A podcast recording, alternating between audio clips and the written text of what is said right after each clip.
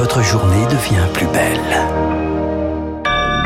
Rafraîchissez-vous donc à l'écoute de Radio Classique. Il est 7h, nous sommes le mercredi 15 juin 2022 la matinale de Radio Classique avec François Geffrier. Et elle a une Jean-Luc Mélenchon en terrain conquis à Toulouse. Premier meeting de l'entre-deux tours hier soir pour l'Insoumis. Il appelle à un référendum contre Emmanuel Macron dimanche prochain.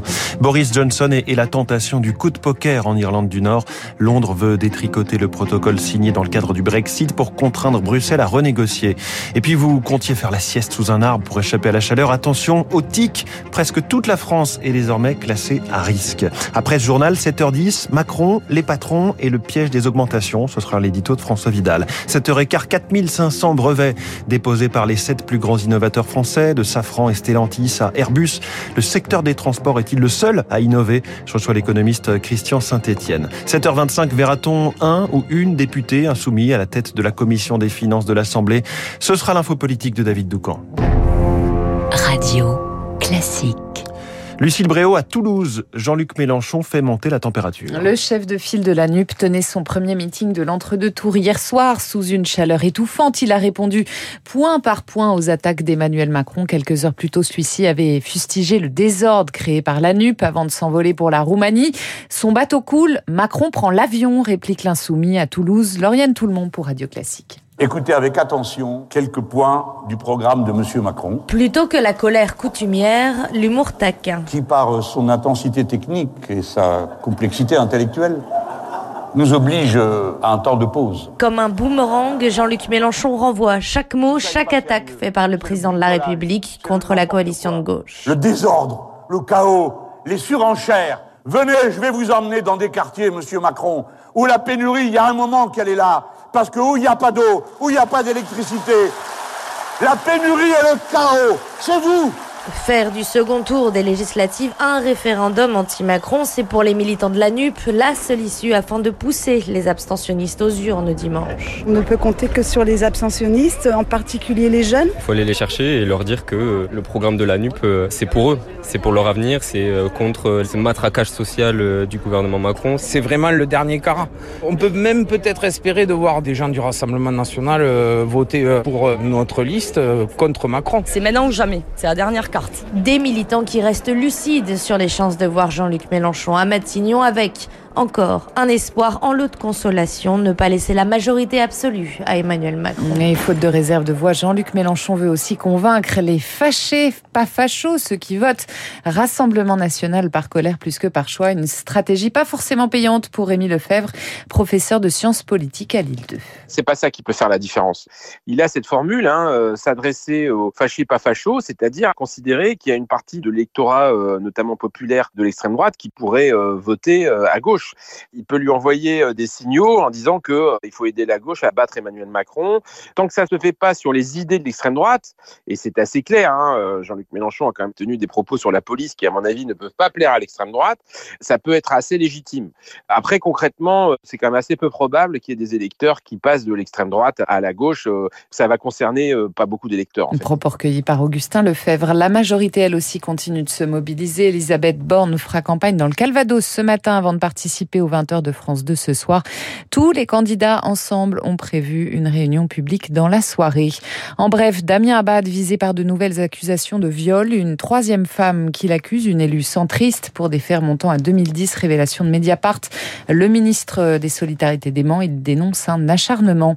C'est le jour J pour 520 000 lycéens, coup d'envoi à 8 heures de la redoutée épreuve de philo du bac sous une chaleur étouffante par endroits. Face au mercure qui s'affole, le ministère appelle recteur et centre d'examen à la vigilance. Un bouteille d'eau pour bac de philo. Il est 7h05. Lucie, le Royaume-Uni, Boris Johnson tente un coup de force sur l'Irlande du Nord. Après des mois d'impasse, Londres vient de lancer la révision unilatérale du statut post-Brexit, pourtant âprement négocié avec les Européens, faisant fi des menaces d'action en justice de Bruxelles, Marc Tédé. C'était la priorité des négociateurs européens, préserver les accords de paix en Irlande du Nord et donc ne pas rétablir de contrôle douanier entre cette province et la République d'Irlande. Lors des négociations post-Brexit, Londres avait donc accepté à contre-cœur que l'Irlande du Nord soit maintenue dans le marché commun. Les Européens avaient également exigé l'instauration d'une sorte de frontière en mer d'Irlande au sein même du Royaume-Uni avec déclaration et contrôle. Si le texte n'a jamais été réellement appliqué par Londres, Boris Johnson souhaite désormais s'en affranchir formellement il veut mettre fin au contrôle pour les produits qui ne quittent pas le Royaume-Uni, mais les maintenir pour les marchandises destinées à l'Union européenne. Et plus question non plus de se soumettre à la Cour de justice européenne. Le Royaume-Uni veut désormais que les litiges soient réglés par un arbitrage indépendant. Le gouvernement britannique qui se dit ce matin pas découragé par l'annulation d'expulsion de migrants vers le Rwanda. Même réponse de Kigali. L'avion spécialement affrété n'a pas décollé hier après une décision en urgence de la Cour européenne des droits de l'homme. Il fait chaud. La tentation de se dévêtir est grande, mais vous nous dites, Lucille, gare au tic. Oui, ces petits acariens, François, qui se nourrissent de notre sang et peuvent transmettre la maladie de Lyme. Selon une étude américaine, 14% de la population mondiale l'aurait déjà contracté. En France, une équipe de chercheurs a cartographié les zones à risque. Désormais, seule la montagne et le pourtour méditerranéen sont épargnés par les tiques durant l'été.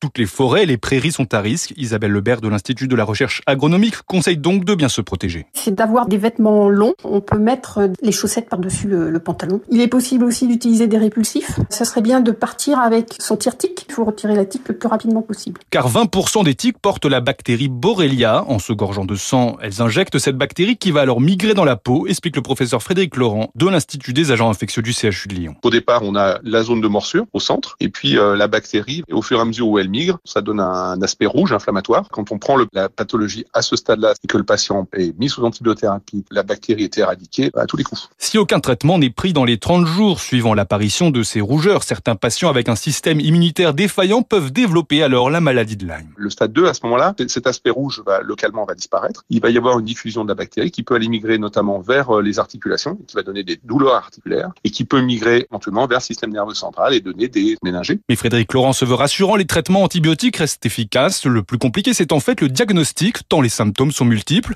Mais des tests PCR pour trouver la bactérie sont en cours d'élaboration. Et puis rien ne va plus pour les Girondins de Bordeaux, relégués sportivement en Ligue 2 en mai et administrativement en National hier, l'équivalent de la troisième division. Le club doit trouver quand même 22 millions d'euros pour boucler ses comptes. Il a fait appel. Merci Lucille Bréau. Vous revenez tout à l'heure à 8h pour le journal. Dans un instant sur Radio Classique, l'édito de François Vidal.